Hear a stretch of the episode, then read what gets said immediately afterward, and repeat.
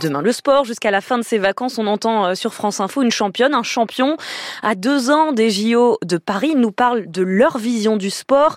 Alexis euh, Anquincan, à votre micro aujourd'hui, euh, Fabrice Rigobert, champion paralympique de triathlon à Tokyo. Il s'est fixé pour objectif de favoriser l'accès au sport des enfants en situation de handicap. Euh, moi-même, euh, quand je me lance le défi euh, tardif de vouloir être champion de paratriathlon, je me rends compte que, qu'en fait, ces prothèses, elles coûtent très cher et il n'y a pas de prise en charge. Donc, ça a été assez laborieux pour moi d'obtenir ces prothèses. Et avec la pratique, j'ai réussi à, élever mon niveau et, aujourd'hui, étant champion paralympique, bien sûr qu'aujourd'hui, j'ai des prothèses hyper personnalisées et hyper adéquates pour aller chercher de la performance. Mais le constat, c'est qu'effectivement, c'est compliqué d'obtenir ces prothèses. Et donc, moi, euh, j'ai le plaisir d'être, euh, d'être parrain d'une association qui s'appelle L'âme de joie, qui est basée euh, dans le nord de la France, à Berck-sur-Mer, et qui, du coup, appareille des jeunes enfants et des jeunes adultes partout en France avec des prothèses de sport. Ça coûte combien une prothèse? C'est assez aléatoire. Alors, une prothèse d'enfant, elle se modifie souvent parce qu'avec la croissance, avec le poids, etc., forcément, ça évolue énormément. Maintenant, une prothèse d'adulte, une prothèse de sport pour courir, c'est dans les 7-8 000 euros à peu près. Et on ne sait pas parce que cette prothèse elle est achetée qu'elle est à vie.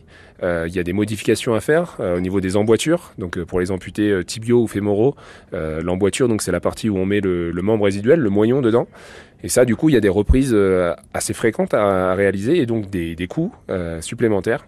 Donc une prothèse, c'est pas parce qu'elle est achetée qu'elle est euh, définitive. Il faut voilà l'entretenir. Aujourd'hui, il y a un véritable frein. Vous le constatez, tous les enfants en situation de handicap ne peuvent pas pratiquer le, le sport qu'ils souhaiteraient.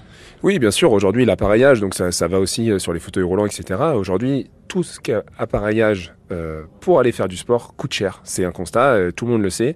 Et malheureusement, euh, voilà, certains sont victimes d'accidents ou, autres, mais il n'y a pas forcément toujours de prise en charge sur ces, appareillages-là.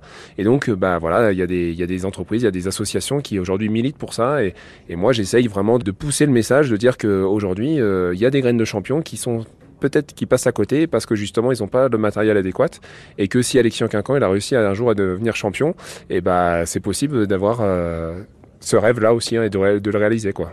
Alexis Quincan avec Fabrice Rigobert, vous retrouvez cette chronique sur franceinfo.fr.